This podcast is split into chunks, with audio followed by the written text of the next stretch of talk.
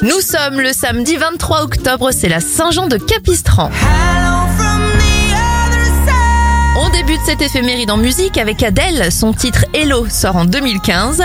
En 1958, c'est la première apparition des Schtroumpfs et le RAID, l'élite de la police française, est créé en 1985.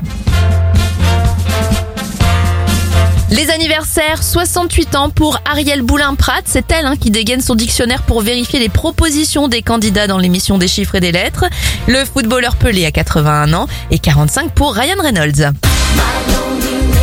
On referme cette éphéméride avec Britney Spears, le single Baby One More Time sort lui en 1998.